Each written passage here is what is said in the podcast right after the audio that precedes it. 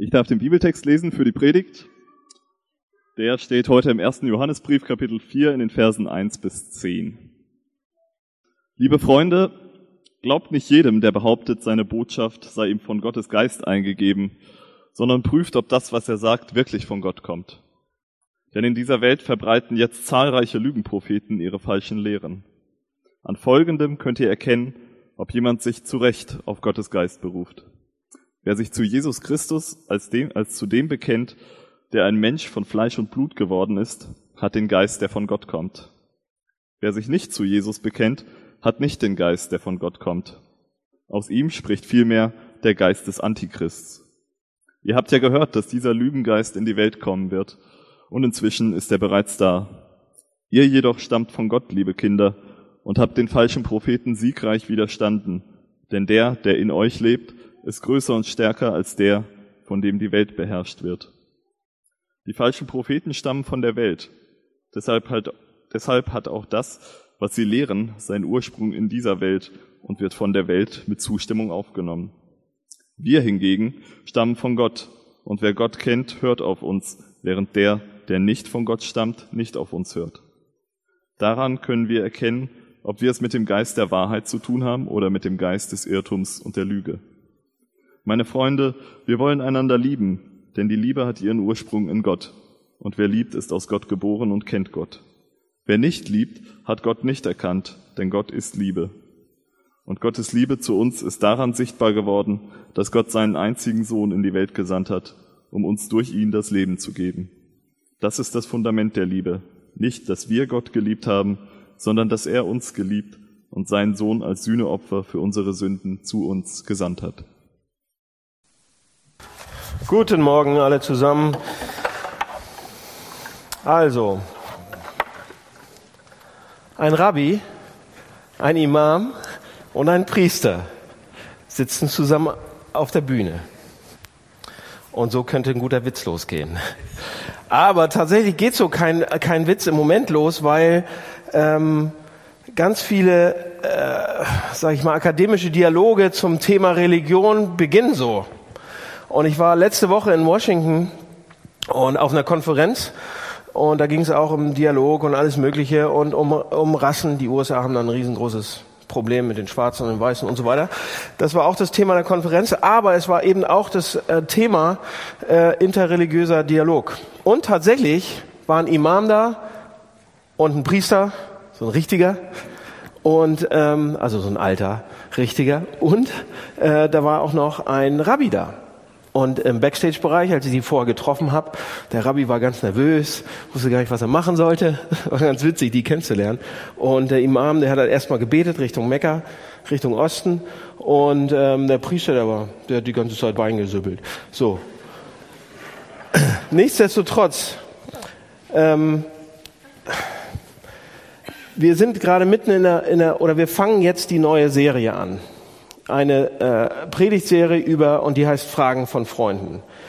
Und ähm, wir haben uns gedacht, es macht als Gemeinde Sinn, sehr großen Sinn sogar, zu überlegen, was sind die Fragen von unseren Freunden, die sie wirklich beschäftigen. Und darüber äh, müssen wir auch nachdenken. Das bedeutet nicht, dass wir alle Antworten haben. Ähm, haben wir manchmal gar nicht, so wie Matthias gesagt hat, ähm, sondern wir haben dann vielleicht so nur noch mehr Fragen auf dem Zettel. Ähm, aber wir können uns ja gemeinsam mal Gedanken machen zu diesem Thema, ähm, was heute direkt dran ist. Und das ist eins, einige sagen, das ist ein schweres Thema, andere sagen, na ja, ist ja ganz leicht eigentlich. Aber das Thema ist, wie kann man eigentlich sagen, dass, dass, ähm, dass es nur eine wahre Religion gibt oder eine richtige Religion gibt? Wie kann man das sagen? Wie kann man das behaupten? Wie kann man so exklusiv sein? Dass man sagen will oder dass die Religionen sagen, oh, meine ist richtig und die anderen sind alle falsch. Ja? Ähm, und tatsächlich, Leute, das ist eigentlich ein Problem, was wir erst seit den letzten 30 Jahren haben. Vorher, überlegt mal, vor 50 Jahren war das überhaupt nicht so ein großes Thema. Da hatten wir ein ganz anderes Thema. Da hatten wir ideologische Politik. Da hatten wir, waren wir mitten im Kalten Krieg. Da hat sich keiner überlegt, oh, welches ist jetzt die richtige Religion, sondern da wurde überlegt, welches ist denn die richtige Ideologie oder die richtige Partei. Also dieses Thema, was wir heute beschäftigen, wird eigentlich, das gab es schon immer, keine Frage, werden wir gleich sehen, Aber im Moment in unserer Welt sozusagen ist es erst so akut, aktuell in den letzten 30 Jahren, 20 vielleicht, 20, 30 Jahre. Und ähm, und es wird immer mehr gesagt, dass, dass, dass, es, dass Religion eigentlich das Problem ist, was wir heute in dieser Welt haben. Nicht mehr kalter Krieg, der ist zu Ende, sondern Religion ist das große Problem. Religion ist das, was Menschen trennt. Ja? Und viele Probleme, die wir heute in der Welt einfach haben, sind religiös motiviert. Das wird gesagt. Besonders von uns Europäern. Oder ich sag mal von der westlichen Welt wird das, äh, wird das gesagt. Und das ist unser großes Argument. Religion ist das Problem, was wir heute haben. Guckt euch doch mal die Welt an. Religion ist das, wo, es, wo die meisten Kriege mit zumindest motiviert werden in irgendeiner Form. Die einen gegen die anderen. Und ich muss sagen, auch wenn ich ein christlicher Pastor bin, ich stimme dem zu. Religion hat die Tendenz, uns zu trennen, Menschen zu trennen, Menschen auseinander zu treiben, richtig. Ja? Wenn eine Gruppe die Wahrheit hat oder sagt, sie hat die Wahrheit und man ist dann richtig, man liegt richtig oder man wird gerettet oder sonst irgendwie, wenn man sich an diese Wahrheit hält, das gibt dieser Gruppe ein Gefühl von Überlegenheit. Und das führt zu Trennung. Man trennt sich von dem Unreinen auf der anderen Seite, von dem Unperfekten sozusagen. Und was dann passiert? Was passiert dann? Man wird sich fremd nach einer Zeit. Und, und man beginnt vielleicht sogar das Schlimmste über die andere Gruppe zu denken, zu glauben. Und dann, dann kommen so langsam Stereotypen in den Kopf und man wird sie nicht mehr los, Karikaturen in den Kopf. Und dann dann wird man sich irgendwann entweder passiv damit abfinden, dass das so ist, und man mag die anderen eben nicht, oder man wird sich aktiv an, die, an der Marginalisierung, Unterdrückung von anderen Gruppen oder von Gruppen von Menschen mit unterschiedlichen Überzeugungen beteiligen. Aktiv oder passiv oder verbal oder nonverbal. Ja, Erstmal im Kopf entmenschlichen und dann fühlen, dass sie es verdienen. Leute, und es gibt so, so viele Beispiele in der Geschichte. Und es gibt so viele Beispiele heute, dass das so ist. Religion spaltet, Religion bringt uns auseinander. Ja? Und wenn wir das sehen, wenn wir das erkennen, dass Religion diesen Effekt auf Menschen hat, dass sie Menschen so trennt, was machen wir jetzt? Was machen wir? Das ist die Frage. Ist ja zum Glück keine Diskussion, deshalb kann ich jetzt weiterreden. Pass auf. Entschuldigung. Heutzutage versuchen wir Menschen das auf eine, zumindest hier im Westen, in anderen, in anderen, ich habe nur 30 Minuten, deshalb in anderen Teilen der Welt sieht es ganz anders aus. Aber hier im Westen versuchen wir diese Frage, was machen wir? Was machen wir mit Religion? Versuchen wir auf, auf, auf folgende Arten und Weisen zu, zu äh, beantworten. Und zwar die Strategie, die wir uns ausgedacht haben hier im Westen, ist, dass wir wollen, dass wir zumindest in zwei, in zwei Punkten uns ähm, zu, zu Übereinstimmung kriegen. Wir kämpfen darum, wir argumentieren, wir machen fast alles, um alle, die mit uns zu tun haben, dass wir uns an diesen beiden Punkten um eine Übereinstimmung bemühen. Wisst ihr, was die beiden Punkte sind? Das sind zwei Punkte. Erstens ist, wir kämpfen dafür und machen alles. Wir machen, wir, wir, wir, wir, wir stellen Professoren an unseren Unis an, die das, die das lehren, die das predigen und so weiter. Ähm, alle Medien sind voll davon und so weiter. Zwei Punkte. Jetzt muss ich sie endlich mal bringen, ne? Äh, erster ist, alle Religionen sind gleichwertige Wege zu Gott. Wir bekehren niemanden und wir fühlen uns niemanden überlegen. Alle sind gleich. Das ist unsere erste Strategie, wie wir das Problem lösen wollen. Und die zweite ist, okay, Religion ist vielleicht ganz gut und es gibt dir persönlich oder es gibt euch persönlich, wenn ihr religiös seid, in eurem privaten Kraft und Trost, das ist gut, aber bring es niemals mit in die Öffentlichkeit. Das muss im Privaten bleiben. Wenn du dein Zeug glaubst, glaub, was du willst, ähm, aber man sollte niemals für Werte oder für die Religion oder für Werte auch öffentlich eintreten, die auf einem bestimmten religiösen Glauben äh, basieren. Okay? Das sind unsere zwei Argumente, die wir immer, immer wieder ins Feld bringen. Und Leute sagen das die ganze Zeit. Guckt euch mal um. Hamburg tickt so. Deutschland tickt so. Also überall, ob ihr, ob ihr einen Fernseher anmacht, ob ihr Bücher lest, ob ihr Bücher. Die haben gerade ähm, in, in allen möglichen ähm, Büchereien gibt's gerade so ein, ein Wust an Büchern, die genau dieses Argument äh, beschreiben und ausführen. Ja? Und Leute glauben das. In eurem privaten Leben könnt ihr machen, was ihr wollt. Da kann Religion sogar sehr, sehr hilfreich sein. Und ich, und ich finde das sogar gut, wenn ich sehe, wie Religion dir hilft mit schwierigen Situationen umzugehen. Und wie, wenn es tröstend sein kann. Subjektiv, super. Du kannst glauben, was du willst. Aber objektiv können wir nicht sagen, was jetzt richtig und was falsch ist. Können wir nicht. Wollen wir? Wir würden ja jemand wehtun. Wir würden jemand ausgrünzen. Wir würden uns überheblich fühlen über jemand anders. Wir können es nicht machen. Wir wollen es auch nicht. Ja? Wir können nicht auf eine ganz bestimmte Art und Weise nur von Gott oder spirituellen Realitäten denken, reden, wie auch immer. Das können wir nicht. Das geht nicht. Das ist zu exklusiv. Das ist viel zu groß für uns. Niemand kann das sagen. Niemand kann das einschätzen. Privat okay, öffentlich nein. Überhaupt nicht. Ja, dass die eine wahre äh, Religion wahrer ist als die andere. Und deshalb, wenn wir endlich sagen würden, wenn wir endlich sagen würden, ihr, ihr Christen, ihr Moslems, ihr Buddhisten, alle zusammen, wenn ihr endlich sagen würdet, dass alle, alle gleich wahr sind, dann würden wir endlich Frieden haben. Merkt ihr das nicht? Dann würden wir endlich Frieden haben. Das ist die vorherrschende Meinung. Absolut. Aber es gibt ein kleines Problem mit dieser Herangehensweise. Ein kleines. Ja? Also, erstmal hält sie der weltweiten Praxis nicht stand. Sie ist auch überhaupt nicht logisch, sie funktioniert nicht. Und ich zeige euch warum. Hier ist das Problem, was wir mit diesem Ansatz haben. Übrigens, sehr interessant, in Vers 5, der Text ist fast 2000 Jahre alt. Ja, in Vers 5 gibt es sogar schon einen Hinweis darauf, warum das nicht klappen kann. Damals nicht, heute nicht. Vers 5 sagt, da schreibt Johannes, sie stammen von der Welt, deshalb auch das, was sie lehren, seinen Ursprung, hat, hat, hat seinen Ursprung in dieser Welt und wird von der Welt mit Zustimmung aufgenommen. Sie, er meint die Kritiker des Christentums, und Johannes, was er damit sagt, ist, sie haben auch einen Standpunkt, auch einen religiösen Standpunkt. Sie haben eine Weltsicht, die jetzt das Christentum oder die, die ähm, diese Exklusivität angreifen und kritisieren. Sie haben auch eine Glaubenssicht. Selbst wenn sie unsere kritisieren, die anderen haben auch eine. Und, und genau, in diese, in, genau in diese Richtung, da liegt das Problem mit dieser Ansicht. Das, das können nicht alle Religionen wahr sein. Leute, das ist eine Behauptung, aber kein Argument. In keinster Weise. Es ist eine Behauptung, es ist ein Glaubensansatz.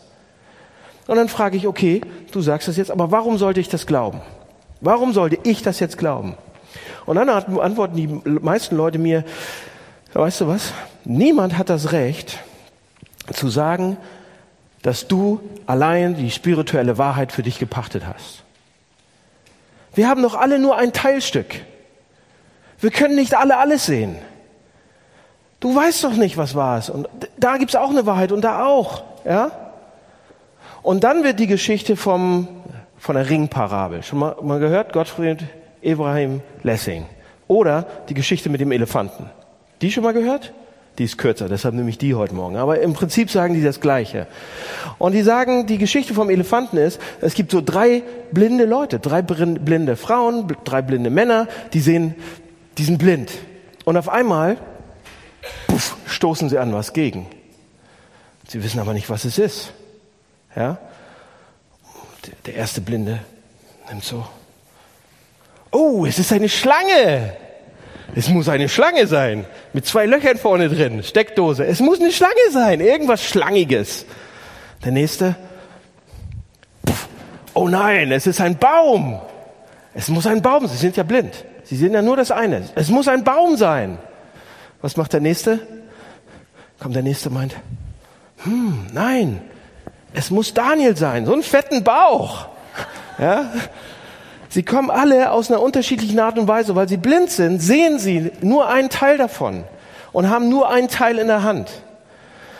Und, und dann wird uns gesagt, mit dieser Geschichte wird uns gesagt, jeder kann nur einen Teil fühlen der gesamten universellen Wahrheit. Keiner kann sich das Ganze vorstellen. Reli jede Religion kann nur einen Teil der spirituellen Wahrheit sozusagen einfangen oder sehen. Aber merkt ihr was? bei der Geschichte? Die Geschichte ist gut, Ringparabel ist auch super. Aber diese Geschichte muss von jemandem erzählt werden, der die ultimative Wahrheit kennt. Der nämlich sagt, also der Baum, der Bauch, der Rüssel, ah, ist ein Elefant. Die drei Blinden wissen das nicht. Aber ich weiß es. Ich weiß, dass es alles zu einem gehört. Merkt ihr, merkt ihr was? Woher sollen wir wissen, was die Blinden da ertasten? Woher soll ich das wissen? Woher sollen die säkularen Leute heute das wissen? Ich stelle mich, indem ich das sage, dass es ein Elefant ist, stelle ich mich auf eine Ebene höher als diese drei Blinden. Weil die sind ja blind, ich kann ja sehen. Wieso kann ich sehen? Wieso können wir westlichen aufgeklärten Leute das auf einmal sehen und sagen, nee, alle sind gleich? Kann ich auch nicht. Oder doch? Foucault, Michel Foucault, leider schon verstorben, großartiger Philosoph, ähm, Franzose und Mathematiker und alles mögliche, die waren ja früher ganz viel und er auch. Das war ein Denker, das war ein Mann, der hatte einen Grips. Er sagt Folgendes dazu. Ähm, obwohl er eigentlich kein Christ ist, nichts mit dem Christentum am, am Hut hat. Aber zu dieser Diskussion sagt Foucault Folgendes. Sie sieht demütig aus, die Versicherung, dass die Wahrheit ja viel größer ist als alles, was Menschen fassen können.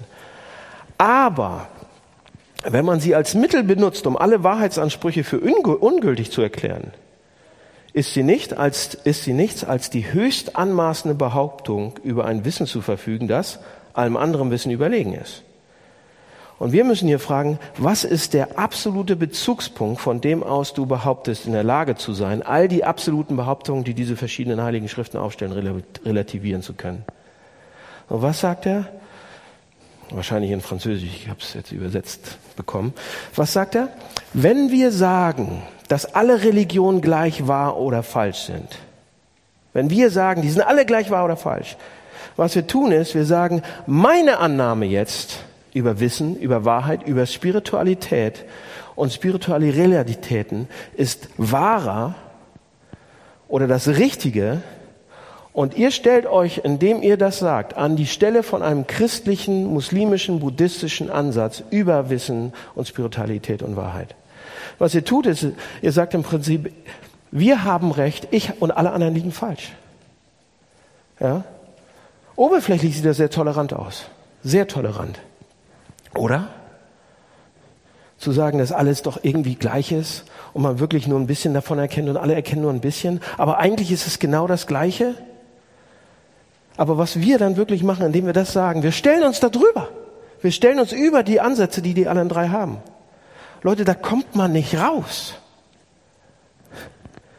Zu sagen, das Christentum hat einen exklusiven Anspruch, ist das einzig Richtige, ist ein exklusiver Anspruch. Zu sagen, der Islam ist, der, ist, der, hat den, ist das einzig Richtige, ist ein exklusiver Anspruch. Zu sagen, nein, Buddhismus ist richtiger oder Hinduismus oder irgendeine kleine Sekte ist das Richtigste gerade, ähm, ist ein exklusiver Anspruch. Aber eben auch zu sagen, nein, das ist es nicht. Nein, das ist es nicht. Nein, das ist es nicht, sondern alle zusammen. Ist auch ein exklusiver Anspruch.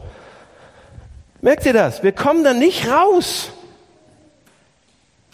Könnt ihr machen, was ihr wollt. Denkt nach, denkt noch mehr nach darüber. Wir kommen nicht raus. Also, wenn ihr zu einem Christen kommt, liebe Freunde, und ihr sagt ihm, du kannst nicht glauben, dass Jesus besser ist als alle Religionen. Alle Religionen sind gleich wichtig. Alle Religionen sind gleich wahr und gleich hilfreich. Was ihr tatsächlich damit macht, wenn ihr das sagt, ist meine Sichtweise von Gott und Religion. Ich habe eine bestimmte Sichtweise darüber. Wenn ich sage, keine Religion ist wahrer als die andere, das ist eine Sichtweise und die stellt ihr darüber. Und ihr Christen solltet das endlich auch mal verstehen. Und ihr Moslem solltet das endlich auch mal verstehen. Ihr verbohrten kleinen Hinterwäldler. Ihr solltet meine Sichtweise auch annehmen. Weil ich bin zur Uni gegangen. Ich bin aufgeklärt. Ich habe Nietzsche gelesen. Ja, vielleicht eine Seite, ja. Und ihr sagt damit, ich habe eine Sichtweise über Gott und Spiritualität und unserer Welt ähm, und ich weiß, wie unsere Welt tickt, nämlich so wie meine Sicht ist und ihr solltet das ab annehmen und eure ablehnen. Ihr versucht zu sagen die ganze Zeit, ich habe Recht, ich habe Recht und ihr nicht. Und meine Sicht von Spiritualität ist richtig und, und ihr, ihr liegt falsch. Und was passiert da? Leute, die säkularen Leute, Leute, die das vertreten wollen, die machen genau das, was sie eigentlich den Religionen vorwerfen. Was sie nicht machen sollten. Der einzige Unterschied ist, dass die Religionen das wenigstens noch zugeben und die säkularen Leute nicht. Sogar noch heuchlerisch. Ja? Wenn es falsch ist und, und zu eng ist zu sagen, dass es nur eine wahre Religion gibt, dann ist es auch falsch und eng zu sagen, dass alle, äh, dass es nur eine Art und Weise gibt, über alle Religionen zu denken, dass alle irgendwie wahr sind. Leute, das ist genauso ein exklusiver Claim, genauso ein exklusiver Anspruch wie alles andere. Und Foucault wusste das. Der hat es kapiert, der hat es gesehen, der hat diesen Trick gesehen. Übrigens nicht nur Michel Foucault, sondern auch äh, Michel Perry. Perry. Michael Perry heißt er. Okay. Engländer. Der ist etwas neuer, der lebt noch. Der ist nicht ganz tot. Also ich kann ja immer nur Foucault, Foucault ist schon tot. Aber es gibt neuere Denker, die es genauso sagen. Michael Perry, ähm, zusammen hat er Folgendes zusammenfassend. Lest den, lest die, lest Foucault nochmal. Einige, einige Absätze von den fünf Kilo Büchern, die er da so stehen hat. Oder Michael Perry. Das ist vielleicht noch ein bisschen für uns noch ein bisschen besser zu verstehen. Zusammen, zusammenfassend sagen die Folgendes. Wann auch immer wir sagen, dass wir die Wahrheit haben, sagen wir, dass wir richtig liegen und die anderen falsch. Und sie lehren auch, dass wenn man sagt, dass es keine Wahrheit gibt, dass alles Relatives, Relativismus ist, relativ ist, dann beansprucht man sogar tatsächlich die größte Wahrheit zu haben von allen. Wenn man nämlich sagt, dass niemand die Wahrheit hat, dann sagt man damit, ich habe recht und ihr nicht. Das ist mein Argument. Ja, und wenn man sagt, dass niemand die Wahrheit hat, genau das ist auch ein Wahrheitsanspruch. Leute, zu sagen, dass Jesus der einzige Weg ist, Jesus sagt ja selber, ich bin der einzige Weg. Ich bin der Weg, die Wahrheit und das Leben. Das ist ein exklusiver Anspruch. Und zu sagen, dass Jesus Christus nicht der einzige Weg ist, ist aber auch ein exklusiver Anspruch. Okay? Vielleicht habe ich es euch nicht überzeugt, darum geht es auch gar nicht. vielleicht denken einige von euch immer noch, ja, alle Religionen sind wahr. Ich habe das doch gehört, so oft. Und jeder erkennt einen Teil und die ganze Wahrheit kann keiner wirklich sehen. Ja? Oder ihr sagt sogar, okay, ich glaube vielleicht sogar an das Christentum, ich glaube an Jesus und ich glaube, die anderen Religionen sind auch wahr, aber. Sagt doch nicht, dass, es, dass deine Religion wichtiger, richtiger ist als, als, als die anderen. Alle Religionen sind gleich wahr. Und viele, viele, viele Hamburger denken so dass alle Religionen wahr, wahr sind. Aber Leute, nur weil sie alle vom gleichen Gott sprechen oder nur von Gott sprechen, heißt das nicht, dass sie alle gleich wahr sind oder gleich sind. Wie sie entstanden sind, ist komplett unterschiedlich. Was sie über Gott sagen, ist komplett unterschiedlich. Was sie über das Leben sagen, ist komplett unterschiedlich. Man kann das einfach nicht sagen auch. Das ist zwar aus einer guten Intention vielleicht so rausgeboren. Unlogisch, aber eine gute Intention dass alle gleich sind, aber stimmt so noch nicht mal. Es zeugt eigentlich von großem Unwissen. Leider. Und die Aussage selbst ist, ist auch eine Sichtweise, Leute, von spiritueller Realität. Jeder hat eine Sicht auf geistliche, jeder von uns hat eine Sicht auf geistliche Realitäten. Keiner kann da ohne mit. Was ist Religion? Was ist Religion? Wisst ihr, was Religion ist? Ihr sagt vielleicht, okay, Religion ist so, okay, du hast einen Wertekatalog, du musst das und das machen, oder? Was ist, das ist nicht Religion. Was ist Religion im Kern? Religion im Kern beantwortet uns die Frage, wo kommen wir her? Wo gehen wir hin?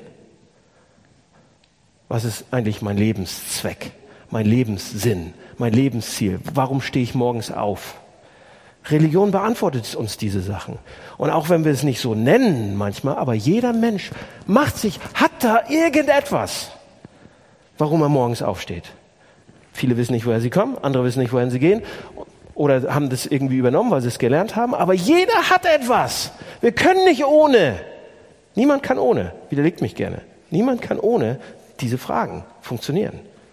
Durchs Leben kommen, das ganze Leben lang. Also, es gibt eine Reihe von exklusiven Aussagen. Es gibt eine Reihe von exklusiven Glauben, von exklusiven Religionen. Und jede sagt es auch, by the way. Ja? Aber wie kommen wir da denn jetzt raus? Was machen wir? Was können wir machen? Also, dass wir alle gleichschalten wollen, das geht nicht, das funktioniert nicht. Wird uns auch nicht helfen. Also die Frage ist, wie kommen wir da raus? Vielleicht lasst mich eine Frage so stellen. Welche von diesen exklusiven Überzeugungen kann uns zu den am meisten liebenden, einschließenden, versöhnenden, friedlichen Menschen machen, die es überhaupt gibt? Welche von diesen exklusiven verschiedenen Religionen kann, kann uns ein liebendes, einschließendes, versöhnendes, friedliches Verhalten beibringen? Welche? Jeder hat exklusive Überzeugung. Die eigentliche Frage ist, welcher exklusive Glaube produziert versöhnende, friedliches, versöhnendes, friedliches Verhalten? Das ist, was wir eigentlich brauchen. Okay? Jetzt bin ich gleich fertig, aber ich gebe euch einen Hint, einen Hinweis, welche das sein könnte. Ja, ich weiß. Ihr dürft nicht diskutieren, sorry. Ja, ich gebe euch einen Hinweis und einen Hinweis, ein, ein, und zwei, zwei Dinge sehen wir davon im Text. Ja, es gibt viele, viele, viele mehr. Ich, ich äh, greife nur zwei raus. Zwei Sachen, die im Christentum so unterschiedlich sind, also unterschiedlich, Unterschiedlichkeit ist nicht schlimm, jetzt in diesem Fall, wir haben es gesehen, alle sind ein bisschen unterschiedlich. Und im Christentum sind zwei Sachen unterschiedlich, die sich unterscheiden von allen anderen Religionen. Okay? Nur zwei, da gibt es mehr, aber ich mache heute nur zwei. Zunächst, die Sache, die im Christentum einzigartig ist, die sonst nirgendwo gibt, ist Gnade. Ich wollte Bier sagen, aber nein, Gnade. Gnade. Pass auf, in allen anderen Religionen oder Untersekten oder sonst irgendwas wird uns gesagt, wenn wir gerettet werden wollen oder wenn wir mit Gott übereinkommen wollen, wenn wir ein guter Mensch sein wollen, müssen wir alles genau halten. Wir müssen Gott lieben, wir müssen andere Menschen lieben, wir haben unsere Familie zu lieben, wir haben unsere Nächsten zu lieben. Und wenn Gott euch sieht, wie ihr so liebt und deinen Nächsten liebt und all diese Sachen macht, all diese Sachen, die Regeln, die er aufgestellt hat, macht, dann wird Gott euch segnen und retten und für euch sein. Dann seid ihr okay in dieser, in dieser Weltanschauung, in dieser Religion. Leute, aber das ist nicht, was das Evangelium sagt. Komplett nicht. Komplett nicht. Eigentlich diametral. Wisst ihr, was das Evangelium sagt? Das Evangelium sagt, das ist, das ist so, so, so. Eigentlich ist es berühmt und berüchtigt.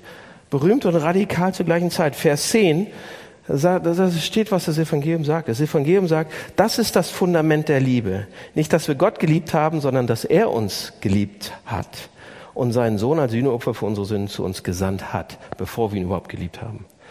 Seht ihr, Gott kommt und checkt sich aufopferungsvoll und leidet für Menschen, die ihn nicht lieben, die nicht gut sind, die nicht tugendhaft sind, die nicht einander lieben. Jesus ist nicht ein Lehrer von guten Dingen und guter Moral, überhaupt nicht. Ja, Jesus ist nicht einer, der kommt, um zu sagen, wie wir leben sollen, wie wir noch ein bisschen bessere Menschen werden. Und deshalb sind wir dann gut mit Gott. Und deshalb werden wir dann irgendwann auch okay sein, wenn wir mal tot sind und so weiter. Jesus ist nicht so ein Typ einfach. Jesus Christus wird uns vorgestellt als der, der ein Leben gelebt hat, der das Leben gelebt hat, das wir hätten leben müssen. Oder sollen. Oder können. Na, können nicht. Und er ist den Tod gestorben, den wir eigentlich verdient hatten. An unserer Stelle. Und er zahlt für uns sodass wir, die wir nicht Liebende sind, nicht Tugendhafte sind, dadurch mit Gott in Ordnung kommen. Er ist gnädig noch bevor wir überhaupt Verzeihung sagen können. Und die Bibel sagt, und das Evangelium sagt, dass wir nicht wegen unserer Leistung bei Gott anerkannt sind. Es geht nicht darum, wie gut ihr seid. Es geht nicht darum, was für tolle Christen ihr seid. Darum geht es überhaupt nicht beim Evangelium. Bei allen anderen Religionen geht es darum, dass man durch Leistung gerechtfertigt ist. Ja, und wenn ihr, wenn, wenn ihr glaubt, liebe Freunde, wenn ihr glaubt, ich bin, ich bin okay, ich bin ein guter Mensch, ich bin gerechtfertigt, ich bin sogar gerettet, wo auch immer ihr herkommt, weil ich die Wahrheit habe, weil ich die richtige Religion habe, weil ich richtiger bin als andere, dann wird man irgendwann in, sich überlegen fühlen, anderen Menschen. Man schaut auf andere Menschen irgendwann herab. Selbstgerechtigkeit kommt, Überlegenheit kommt. Äh, das führt zur Unterdrückung irgendwann. Und die Alternative, dass man sagt, oh, ich werde säkular. Ich werde das alles ab. Ich, ich werde Agnostiker. Agnostiker bedeutet, dass ich nie, man kann nicht so richtig sagen. Ich weiß nichts über Gott. Ich kann nichts sagen, keine Aussagen treffen über Gott. Ja, oder ich werde Humanist. Ja, ich werde, was Ideologien im Säkularismus sind. Ja, wenn ich sage, ich werde meine, ich werde einfach das alles ablegen mit der Religion und werde säkular. Seht ihr nicht, was gerade abgeht, was die Säkularen, was der Säkularismus mit uns macht? Wie selbstgerecht gerecht der Säkularismus gegenüber den Religiösen ist? Und sitzt da auch im gleichen Boot. Ja, die sagen, oh, seht ihr, ich bin die erleuchtete Person, ich bin säkular jetzt, ja? Und da sind diese primitiven religiösen Menschen, die sind das Problem mit der Welt. Und dann kommen die religiösen moralistischen Menschen und sagen, nein, nein, nein, nein, nein, die säkularen Leute sind das Problem mit der Welt, die Europäer sind das Problem der Welt. Jede, jede Gruppe sieht auf die andere herunter. Egal was, ob die Atheisten seid oder sonst irgendwas, die so gucken dann auf die Religiösen runter, die Religiösen gucken auf die Atheisten runter. Jede Gruppe, aber das, das Evangelium ist das einzige Glaubenssystem, von dem ich weiß, dass es uns dazu bringen kann oder uns dazu bringt, zu erwarten, dass die Menschen, die nicht glauben, was ich bin, vielleicht sogar besser sind als ich. Weil es nicht an mir liegt, ob ich gerettet bin oder nicht. Weil es nicht an mir liegt, und ihr sagt, was? Warum? Seht ihr, das Evangelium sagt uns immer und immer wieder, dass du nicht gerettet bist, weil du klug bist. Du bist nicht okay mit Gott, weil du so gut bist. Du bist nicht gerettet, weil du so tugendhaft bist. Du bist nicht gerettet, weil du die Wahrheit und die Wahrheit alleine hast. Du bist gerechtfertigt, du bist okay, du bist gerettet. Nur, weil du Jesus Christus hast und der was gemacht hat für dich. Und du kannst nichts dafür tun. Man kann nicht vor ihm gut dastehen. Ja? Das Einzige, was das Evangelium treibt uns eigentlich dahin, dass wir sagen, ich bin nicht okay, ich bin nicht perfekt. Jesus war perfekt, ich bin es nicht. Ich habe absolute Schattenseiten bei mir. Ich bin ein Sünder sozusagen. Ich brauche jemand. Ich brauche Gnade eigentlich. Ich schaff's nicht alleine, komplett nicht. Ich schaffe mein Leben noch nicht mal alleine. Ich schaffe noch nicht mal gut zu sein zu den Menschen, die ich am meisten liebe. Leute, und deshalb das Evangelium führt uns dahin, dass die Leute, die mit uns nicht übereinstimmen, das Evangelium sagt uns, dass die wahrscheinlich, dass die ganz leicht, wahrscheinlich oft, sogar viel besser sind als wir. Moralisch viel besser als wir. Dass die klüger sind als wir. Dass die schöner sind als wir ja, dass sie disziplinierter sind als wir, beherrschter, netter, obwohl sie was ganz anderes glauben. Das Evangelium sagt uns das. Jedes andere Denksystem führt uns daran zu denken, dass wir, dass wir besser, weil wir die Wahrheit haben und auf andere Menschen runter, runter gucken, weil wir die richtigen Dinge glauben und tun. Aber das Evangelium sagt uns immer und immer wieder, wenn wir das Evangelium glauben, sind wir wahrscheinlich schlechter als viele andere Menschen, als, als der, der im Haus gegenüber wohnt und seine Töchter viel, viel lieber hat als ich. Ja, obwohl er was ganz anderes glaubt. Mit anderen Worten, das Evangelium demütigt uns vor den anderen Menschen, die nicht mit uns das Gleiche glauben und einverstanden sind. Es demütigt uns. Es sagt uns, dass wir einfach nicht in Ordnung sind. Ich kenne kein anderes System, das das so tun würde. Okay? Das zweite ist, und dann sind wir durch. Das ist das, was das Evangelium sagt. Das zweite ist Vers 2. An folgendem könnt ihr erkennen, ob jemand sich zu Recht auf Gottes Geist beruft. Wer sich zu Jesus Christus als zu dem bekennt, der ein Mensch von Fleisch und Blut geworden ist, hat den Geist, der von Gott kommt. Hä? Was? Was sagt er da? Jesus Christus ist gekommen, steht da wörtlich im Griechischen. Das steht nicht, er wurde geboren. Obwohl, ja, natürlich wurde er geboren, aber, aber niemand redet so, niemand schreibt so, er ist gekommen. Was meint er damit? Zu sagen, er ist gekommen, bedeutet, dass er, dass er irgendwo vorher war, dass er irgendwo vorher gesteckt hat, dass er schon existiert hat vorher, bevor die Welt war. Er war irgendwo. Und diese implizierte Behauptung, die ausdrücklich an allen anderen Stellen im Buch auch noch vorkommt, ähm, die sagt uns ja, etwas ganz Bestimmtes Das heißt nämlich, während jede andere Religion sagt, oh, wir haben einen Gründer und das war dieser und dieser Gründer, dieser und dieser Mensch, kommt das Christentum und sagt, Jesus Christus ist gekommen. Der war nämlich vorher schon. Jesus Christus ist Gott. Punkt. Gott ist in die Welt gekommen. Das ist die Besonderheit. Das ist anders als bei anderen Religionen.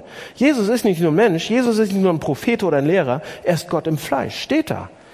Und viele Leute würden jetzt sagen, pass auf, viele Leute würden jetzt sagen, ah, das bringt euch doch wieder zu so einer Selbstüberschätzung, zu so einer äh, Selbstgerechtigkeit. Ja, das mit dem Evangelium und dass es, dass es eigentlich sagt, dass ihr Sünder seid und dass es euch demütig macht, okay, habe ich verstanden, macht auch Sinn, dann kann man von unten heraus andere Leute lieben. Klar, vielleicht geht das sogar. Aber wenn ihr wirklich glaubt, liebe Christen, dass Jesus Gott ist, das wird doch euch zu Selbstgerechtigkeit führen. Ihr sagt, oh, ihr geht zu den anderen Religionen hin und sagt, oh, ihr habt nur einen Menschen als Religionsgründer. Ich hab Gott. Ja, mein Religionsgründer ist Gott persönlich. Ja, das, das muss ich doch dazu, es ist nicht nur ein Prophet oder irgendwas, es ist Gott. Das führt doch sicher zu Selbstgerechtigkeit. Pass auf, eins der Paradoxien, ein Paradox der Geschichte ist die Tatsache, dass das Christentum in den ersten Tagen so gewachsen ist und so zu wachsen beginnt und immer, wenn das Christentum ganz besonders schnell gewachsen ist, dann hatte es das Evangelium im, im Kern verstanden, dann war es da. Und ein gutes Beispiel ist die erste Kirche, wie die erste Kirche gewachsen ist bei den Griechen und Römern. Ja, ähm, die Griechen und Römer, was haben die gesagt? Die haben damals gesagt, jeder hat seinen Gott, macht was ihr wollt, das ist Privatsache, ich habe meinen Gott, ihr habt euren Gott, es gibt für jeden einen Gott, wenn ihr wollt. Ja, jeder Pantheismus, jeder hat seinen Gott. Das war griechisch-römischer Heidentum. Ja, und so inklusiv das vielleicht aussehen sollte, dass jeder machen darf, was er will, jeder hat seinen eigenen Gott, jeder betet dahin, ähm, war das wahrscheinlich auch inklusiv. Aber dann kommen die Christen und sagen, ja, ja, ja, warte, warte, warte. Jesus ist der Einzige. Jesus ist Herr. Jesus ist Herr über alle. Und das ist sehr exklusiv. Ja, das Heidentum inklusive Überzeugung, das Christentum sah sehr exklusiv aus.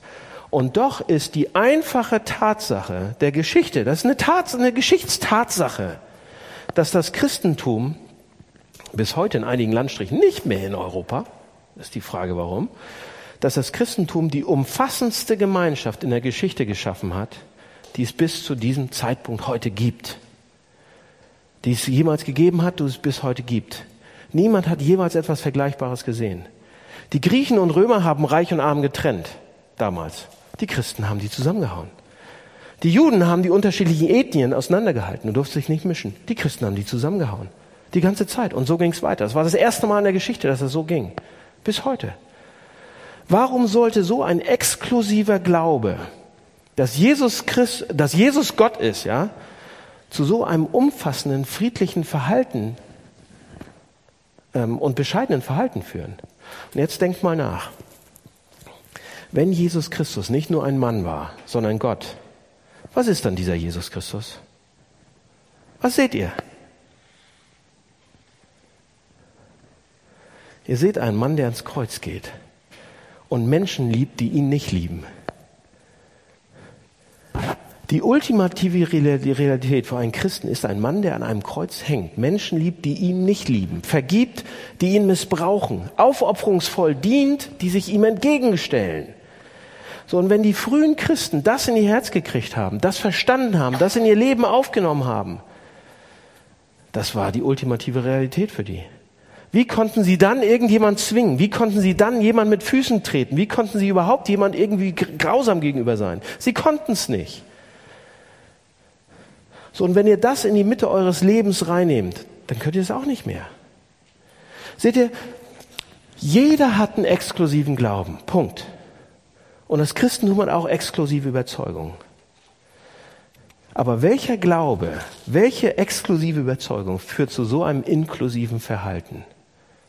Und ich schlage vor, es ist dieses hier. Ja? Nehmt euch moralistische Religionen, nehmt sie in den Mittelpunkt eures Lebens, glaubt daran und ihr werdet euch gegenüber den Säkularisten gegen, äh, ge, äh, überlegen fühlen. Oder nehmt den Säkularismus in, eurem, in die Mitte eures Lebens und ihr werdet all die dummen, auf die dummen religiösen Menschen runtergucken. Nehmt das Evangelium rein in die Mitte eures Lebens und ihr werdet gedemütigt werden. weil ihr wahrscheinlich viel schlechter seid als die Menschen, die was komplett anderes glauben als ihr. Und ihr werdet versuchen, den Menschen zu dienen, die nicht glauben, was ihr glaubt. Und ihr werdet einen Mann kennenlernen, der die Menschen liebt, die ihn nicht lieben. Darauf kann sich das ganze Leben aufbauen. Wenn ihr das Evangelium glaubt, glaubt, Leute, wenn ihr es glaubt, wenn ihr das so glaubt, dann glaubt es tiefer, bitte. Mehr als zuvor, damit diese Welt sich verändern kann. Ja, und jetzt sagt ihr, ja, wartet, letztes Argument, wartet Daniel. Aber da gab es doch immer mal diesen Mist, den die Kirche fabriziert hat. 15, 17 gab es einen Mann, der ist dann gekommen und hat gesagt, so kann es nicht weitergehen. Martin Luther. Aber fast vergessen. Und er hat die 95 Thesen an die Wittenberger Lutherkirche. Und er hat das Evangelium neu, neu gesehen. Und wisst ihr, was er gesagt hat? Das Evangelium, ja, dass wir, dass wir aus Gnade gerettet sind, ist so eine kleine Pflanze, so eine ganz kleine Blume. Die ist wunderschön. Die blüht in tausend Farben. Die ist wunderschön. Das Evangelium ist absolut das Wunderschönste, was es auf dieser Welt gibt. Aber so wunderschön wie sie ist, so klein und zart ist sie auch. Das heißt, jedes Mal, wenn, oh, das gilt für mich auch. Jedes Mal, wenn ich ein Arschloch werde, dann vergesse ich diese kleine Pflanze. Jedes Mal, wenn Christen was machen, was nicht in Ordnung ist, oder die Institution Kirche was macht, was nicht, wir haben es vergessen. Wir haben es vergessen. Martin Luther kam, hat es wiederentdeckt. Andere Christen danach sind gekommen und haben es wiederentdeckt. Und immer wenn das passiert, lest Richard Lovelace Theologie der Erweckung, dann ging es ab mit der Kirche. Aber wenn wir es vergessen haben, so wie in den letzten 200 Jahren in Deutschland, dann haben wir die Arschkarte. Entschuldigung. Also, Freunde, lasst uns das Evangelium wiedererkennen, entdecken. Und wenn ihr daran glaubt, glaubt es tiefer. Wenn ihr nicht daran glaubt, Überlegt mal drüber, ob ihr nicht dran glauben wollt. Hm. Vielleicht wollt ihr auch zu so einem Teil werden, zu, zu einem Teil gehören, zu einer exklusiven Glaubensrichtung, die der Welt dient, die die Welt liebt, weil sie weiß, wie sehr sie selbst geliebt ist. Lasst mich beten. Ja, vielen Dank für ähm, diesen Text, aber vielen Dank auch für die äh, Gedanken jetzt, mein Kopf platzt bald, aber da ist noch so viel zu sagen eigentlich, oder man könnte über so viele Sachen diskutieren, ins kleine Detail gehen. Ähm, und das ist wirklich nur ein Anfang, wie wir Religion, wie wir glauben, wie wir dir auch näher kommen können. Und ähm, ich möchte dich bitten, dass wir nicht aufhören nachzudenken, nicht aufhören nachzuforschen und nicht aufhören uns auch ähm, zu reiben und auch Kante zu zeigen und uns angreifen zu lassen, auch zu verlieren, ähm, weil wir wissen, dass wir nicht besser sind als die anderen, überhaupt nicht. Nicht besser als links, nicht besser als rechts, auch wenn sie uns manchmal ein bisschen ärgern äh, und umgekehrt, wenn wir ärgern. Herr, lass uns erkennen, wo wir stehen und lass uns sehen, immer wieder neu, was du tust für uns, was du getan hast für uns, dass es nicht darauf ankommt, was wir tun, sondern was du getan hast. Lass uns das sehen was am Kreuz passiert ist. Herr, das verändert alles. Amen.